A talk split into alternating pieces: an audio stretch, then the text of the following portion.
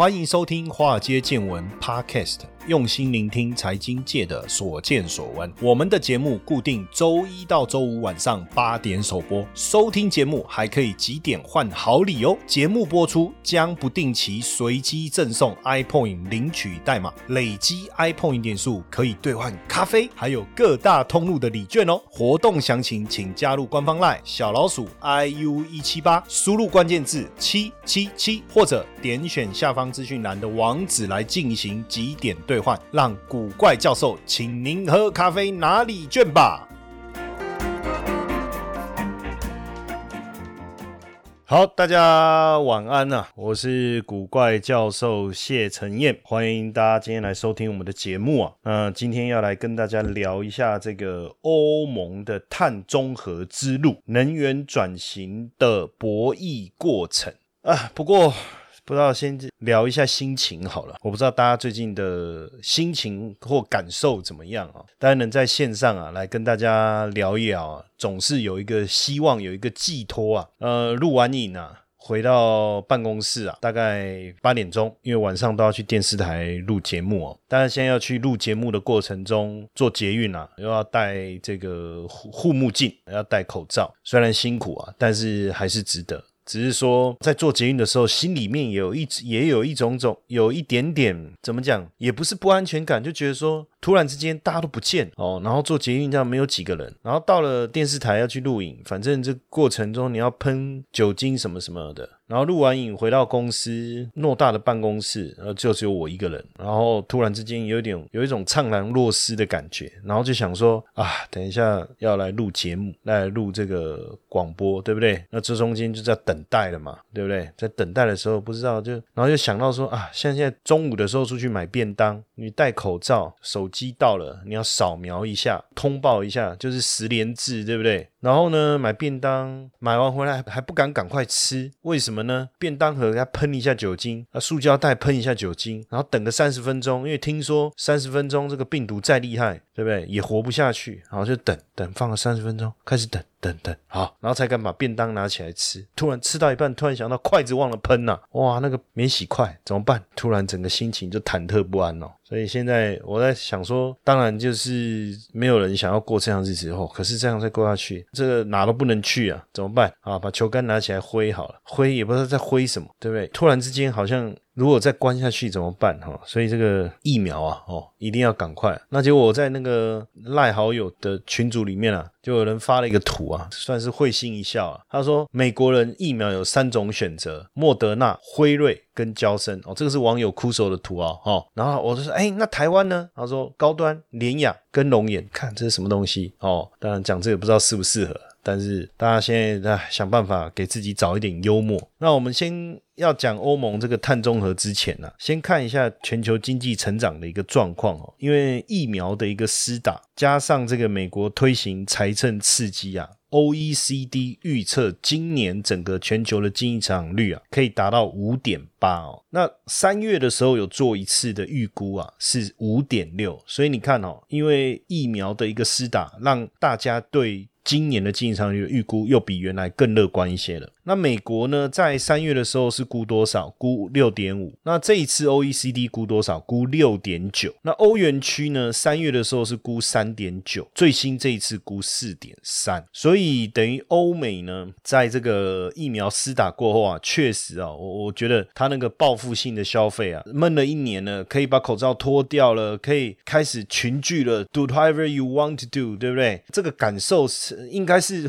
有一种很想呐喊吼叫的一个感觉哦。就像如果真的。哎，我们又能够重新出去，我第一时间我想冲去垦丁呢，我第一时间我是真的很想冲去垦丁。那印度的部分，因为还受饱受疫情之苦哈，所以经济成长率的估值啊，本来估十二点六，那现在调整啊剩九点九，所以。疫情的部分呢、确实会有影响，但是全球经济，尤其在欧美的部分，加上美国的财政政策的刺激啊，整个 OECD 给它大幅度的一个提高，所以在这个疫情过后啊，复苏的速度啊，可能会让各个经济体的贫富差距啊，会在大幅度的提高哦。这件事情非常非常的重要，而且呢，我们在看这个呃美国的 PMI 啊，PMI 是什么哈？PMI 叫供应管理协会哦的采购经理人。指数。这个采购经理人指数呢，五十以上就是对未来的看法是乐观的，五十以下是悲观的。那这个 PMI 呢，现在已经升高到六十一点二，连续十二个月成长哦。连欧元区的数字数据呢，也拉高到六十三点一，就这个采购经理人指数，因为它是针对制造业的经理人啊，采购部门的经理人啊做的这个问卷调查。那这当然代表就是说，原本这个全球疫情所引发的供供应链的这个乱象啊，慢慢的开始恢复正常，而且欧盟呢，也在这个复苏当中呢，它现在有一个复苏计划哈，年底前要注入多少钱？一千亿欧元哦，一千亿欧元。然后呢，而且呢，它要启动规模七千五百亿欧元的疫情复苏方案，就整个复苏方案预计是七千五百亿欧元。那年底前会先注入一千亿欧元，而且六月份呢会发行一百亿欧元的一个债券，要来协助欧盟的成员国来振兴经济。所以真的不得了。那也因为在这样的情况之下，这个油价的部分呢，当然就持续的上攻，尤其是接下来是美国大家开车出来玩的这个。旺季哈，那所以呢也带动油价的一个上涨。但在这个地方呢，我特别要来提，就是这个大的石油公司，我们这个叫大油公司啊。彭博也特别在讲哈，他说大油公司的苦日子来了。奇怪，那刚才不是讲说油价上涨怎么会苦日子？是怎样？钱赚太多太苦了，是不是？其实不是。我跟各位讲哦，油价上涨当然对呃石油公司是好的，可是呢，现在接下来大家要注意什么？要重视的是什么？就是气候变迁。所以像艾克森啊，他们现在的股东啊，就不顾管理阶层的强力反对，因为你知道石油这个在气候变迁这个议题之下，肯定是比较比较不利的，对不对？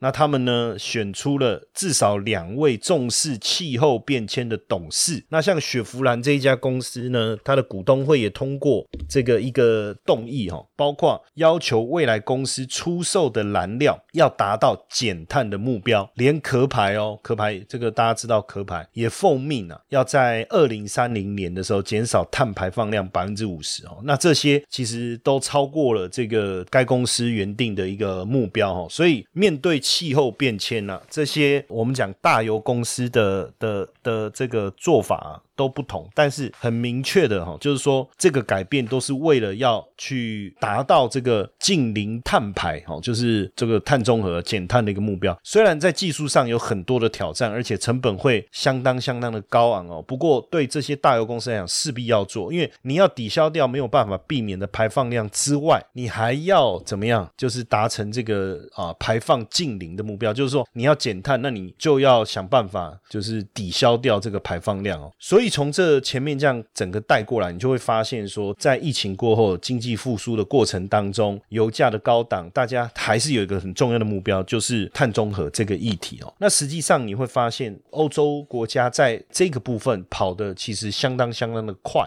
所以你看，他们对这些，就是说这些石油这些大公司的要求，其实是相当高的哦，其实是相当高的哈。那欧盟其实在一九九零年就已经做到碳达峰了，那目标就是在二零五零年要做到碳中和。那二零一一年的时候呢，欧盟委员会啊，他提出了针对二零五零年要达到低碳路线，就是呃，相较一九九零年要下降百分之八十到百分之九十五的减碳目标。但是实际上，到二零一八年十一月，碳中和的愿景才被提出来哦。那在这个当中，二零一九年十二月哦，二零一九年十二月，欧盟提出了欧洲绿色协议，也就是说。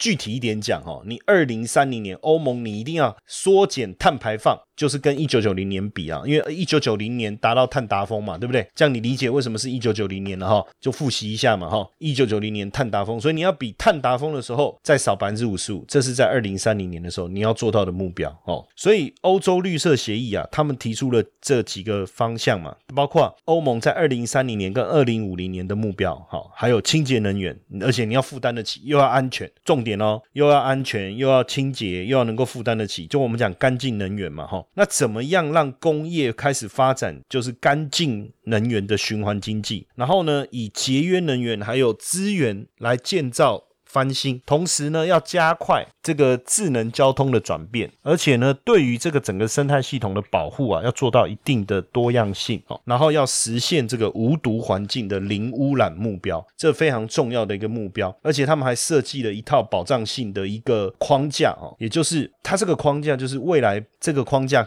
就是我们讲欧洲绿色协议这个啊，它可以持续性的纳入所有的欧盟政策哦，还有包括气候外交啦、欧洲气候公约等等。那我们再看整个这个法规，其中还有一个是欧洲气候法哈，二零三零年综合计划也把能源税收的税收部分，还有碳边境的调节机制也纳入，而且这方面涵盖什么？电力、水利、钢铁，所以为什么最近大家会发现？你有没有发现原物料相关的族群，它的这个股票的买气很旺？不论是航运，不论是纸类，像现在啊，你要。达到碳中和，你可能要减少呃所谓的这个叫免洗碗筷，对不对？我不知道大家有没有用过吸管，就是说你现在你去外面买饮料都没有吸管啊。然后呢，以前铝箔包那种不是都要插一根吸管吗？就它有一个洞嘛，你把它插一根吸管才能喝嘛。有一次我就拿到这种饮料，这种包装饮料，然后没有吸管，然后我想说看那这我要怎么喝？但是没有办法，这时候你就要自己变出一根吸管来，对不对？但是你现现在你能变出来的吸管，其实都不是以前的塑胶吸管，你现在能变出来的吸管都是。纸做的，所以你会发现喝一喝啊，撸感嘿，那个吸管那撸暖有没有？然后我就说，哎，我的吸管怎么变短了？不见了啊，撕掉了，我把它吃掉了。现在以后吸管如果可以吃，那我边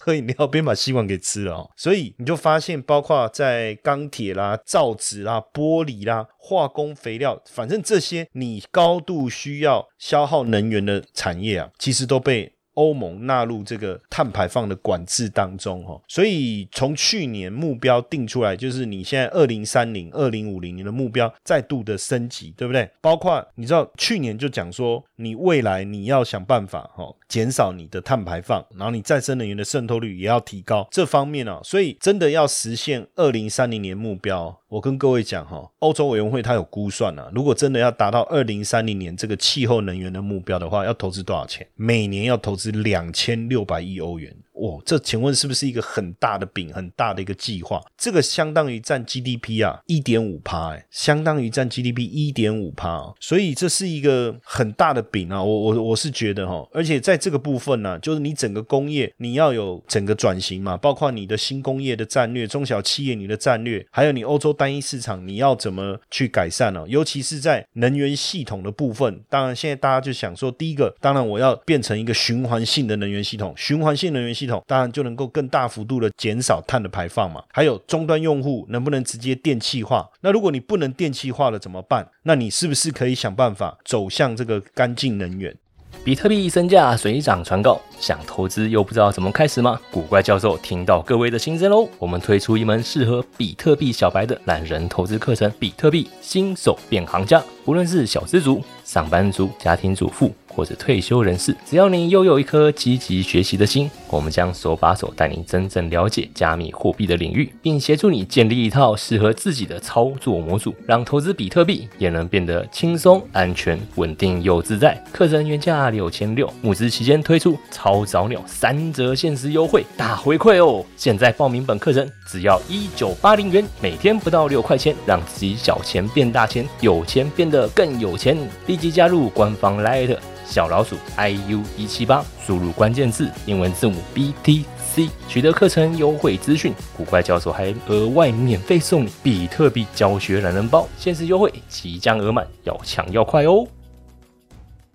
所以，包括这个氢能源，氢就是那个氢气的那个氢哦，氢能源在二零三零到二零五零，可再生氢技术应该也希望能够达到成熟，因为这个部分确实也是非常重要的干净能源的来源之一嘛。所以，欧盟在氢的这个战略上也有它的目标哈。那另外就是呃，离岸的可再生能源这些哈，那可再生能源的部分，当然大部分。呃，你这个产生的这个怎么讲？整个产业的一个规模，大部分还是会用在电网啦，电网这个区块。那另外一个更重要的，当然就是在绿色交通。什么叫绿色交通？就是你能不能尽量减少会产生碳排放的交通运输工具。那当然就是尽量产。铁路跟水路这个运输是最好的。那而且更重要的事情，要减少对化石燃料的补贴哦，这个是非常重要的。甚至在循环经济上面，就是你的电池的回收哦，能不能这个大幅度的来来施行哈？包括建筑的这个节能。当然，在这个这部分当中，最重要的，我觉得还是在呃能源安全跟核心竞争力上面哦。那呃，我们之前有跟大家聊过哦，其实呃，应该说碳中和这个部分呢，新能源是非常重重要的，包括风力发电呐、水力发电呐，还有这个太阳能呐。当然，基本上核能因为可能安全的问题，还是大家会比较在意啊哈。所以说真的哈，在我们这样看下来，就我我们也好几集跟大家这样分享整个碳中和的一个议题，到现在下来，我我会发现说，过去我们会我们在讲这个太阳能的时候，你知道在二零零七年的时候，油价大涨超过一百四十块钱，那个时候太阳能相关的产业也是发展的非常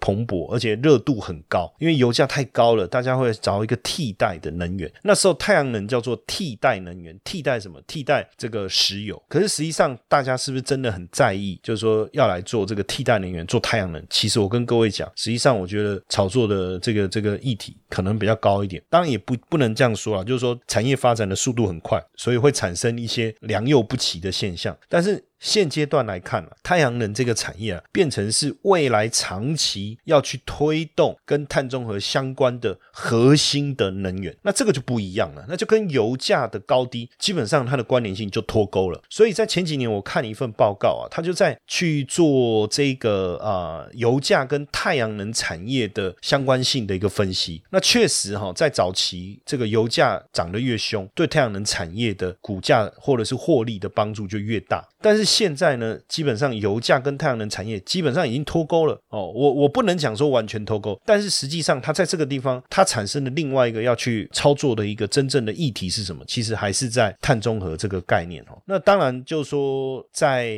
几年前，应该也有十年的时间了吧，对不对？二零零七年，其实从二零零五年开始哦，因为欧盟碳交易市场开始建立以后啊，开始推动这个所谓的新能源的这个建设。其实那时候中国大大陆的太阳能产业其实开始崛起，当时会崛起的原因，当然因为政策的补助嘛，所以让他们的成本很低，然后呢，规模成长的速度非常非常的快。那也因为这样呢，整个太阳能产业就进入到这个欧盟，然后去跟欧盟的企业做竞争。但是欧洲也希望来发展他们整个太阳能产业，所以在二零一二年七月的时候啊，德国企业叫做 SolarWorld，他就跟就好几家公司联联合了哈，就跟欧盟委员会提出一个。就就打小报告，啊，就说哎，可不可以针对中国大陆的这个太阳能产业的产品做反倾销的调查？那欧盟也真的就开始做调查，哎，发现啊，因为为什么你们我们讲就反倾销、反补贴哈？反倾倾销的意思是什么？就是说，呃，我这个东西在我自己国内比较贵，但是在国外比较便宜。那为什么你到了海外反而便宜？这是不是一种倾销的一个概念？再来，你会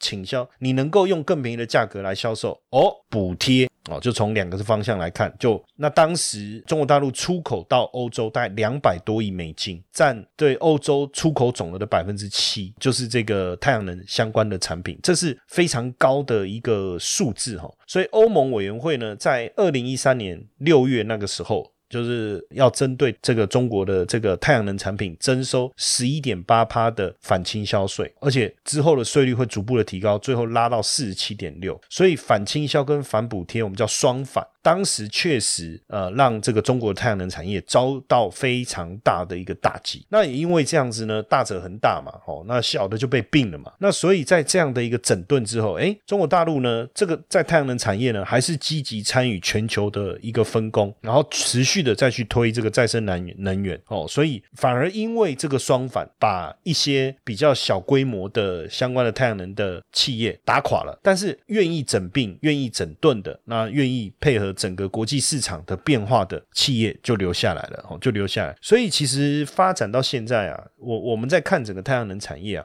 你会发现说，中国的太阳能的这个领域的优势没有因为双反而降低，哈，当然也也没有。这个让这个欧洲的太阳能产业，就是说，呃，有什么样的一个这个压缩也没有。那基本上反正你有很多的零件或是产品，它还是需要使用这个中国大陆的一个产品。除了这个之外，我们再看这个二氧化碳的这个排碳的一个成本啊。未来我要跟各位讲哈，不论你是纸类的产品，还是炼油业。钢铁还是水泥，他们的未来的价格一定会水涨船高，不是这么单纯，就是什么呃什么疫情过后，然后到目前为止什么塞港缺工的问题，我跟各位讲哈，未来这些成本大幅度提高，也就是说碳中和真正会带来另外一个更大的影响，其实就是通货膨胀。为什么？因为你要二氧化碳减排，它的成本会提高，成本提高以后转嫁到谁身上？一定是消费者身上。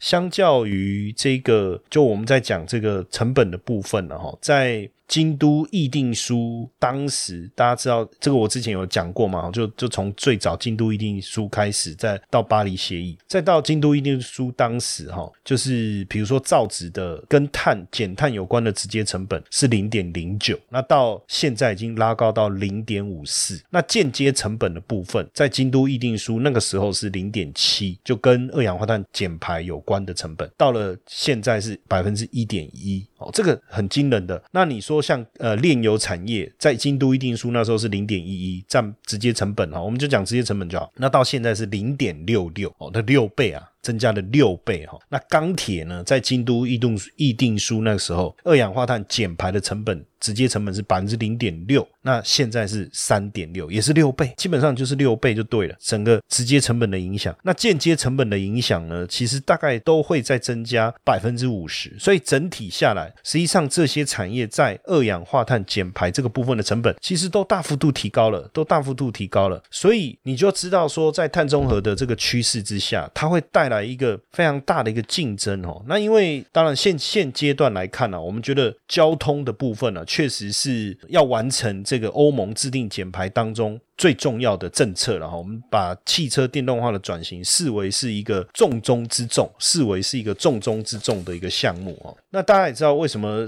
重中之重的项目，因为碳排放啊，在整个车辆当中的比例是相当高的哈。所以呢，呃，你要怎么样达到这个减碳？所以像欧洲的汽车厂，就因为这样的一个政策下，其实也面临了这个非常大的一个考验嘛。而且你要达到这个减排的一个效果，你看燃油车。减排效果逐步的降低，所以你电动车转型这个很重要，因为现在汽车碳排放的标准越来越严苛了。那欧洲车厂就发现说，哎，他们擅长做什么？就是柴油机，对不对？来减排，可是这个效果已经没有像过去这么好，你还是很难达到这个减排的目标。而且你车重又不断增加，然后你的质量，你如果要就说你要让你的速度各方面更好，你你消耗这个燃料的情况也是增加，你碳排放的。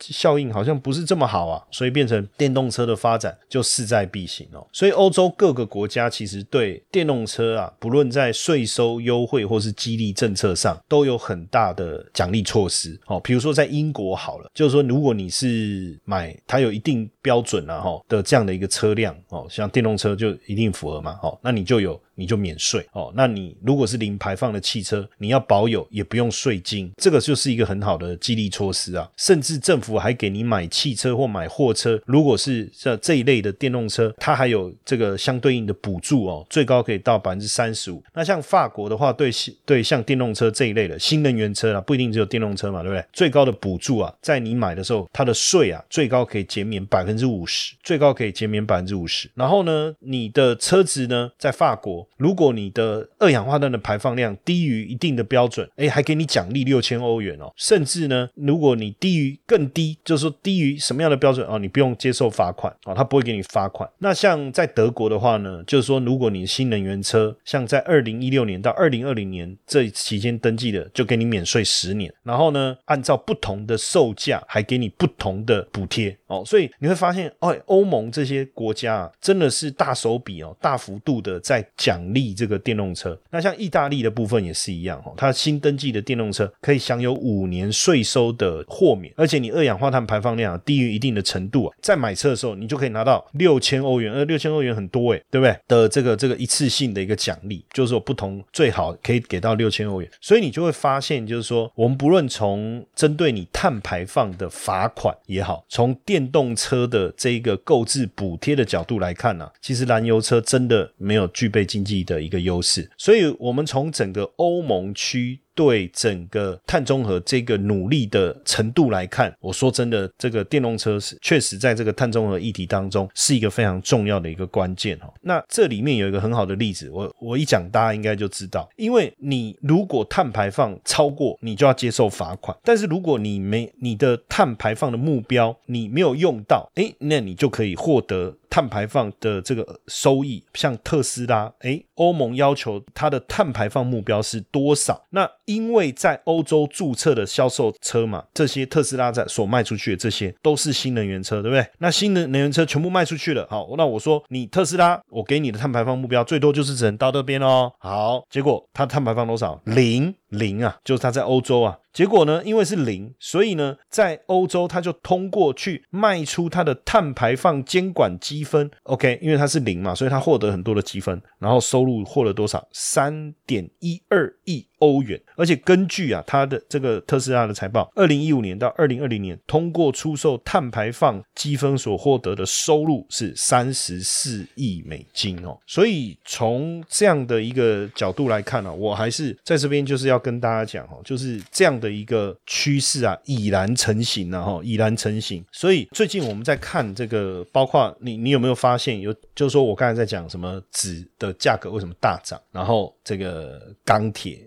对不对？然后其中我刚才已经讲到。电动车是一个非常重要的议题。像现在你你餐厅已经不再，如果大家都不再用这个一次性的这个塑胶餐具的话，你要用什么餐具？那就是纸类的餐具啊。那请问一下，那未来纸的价格会不会大幅度的提高？对不对？那再来绿色经济大幅度的在淘汰这个污染比较高的这些钢铁中小型的钢铁企业的时候，钢铁的产出当然就没有办法符合市场的需求的时候，那请问一下，钢铁的价格会不会涨？再来，呃，你要节能减碳，你能。源一定要转型，最重要的两个，一个是电网，对不对？一个是什么？电动车。而这两个都需要铜，都需要铜。所以为什么突然之间铜价持续大涨，超过一万美金，创下十年来的新高？原因很简单，因为在这个碳中和的过程当中，不论你能源的转型，你是要转往你的电网的。改变还是你的这个电动车的一个推行，都需要大量运用到铜，所以大家才讲说铜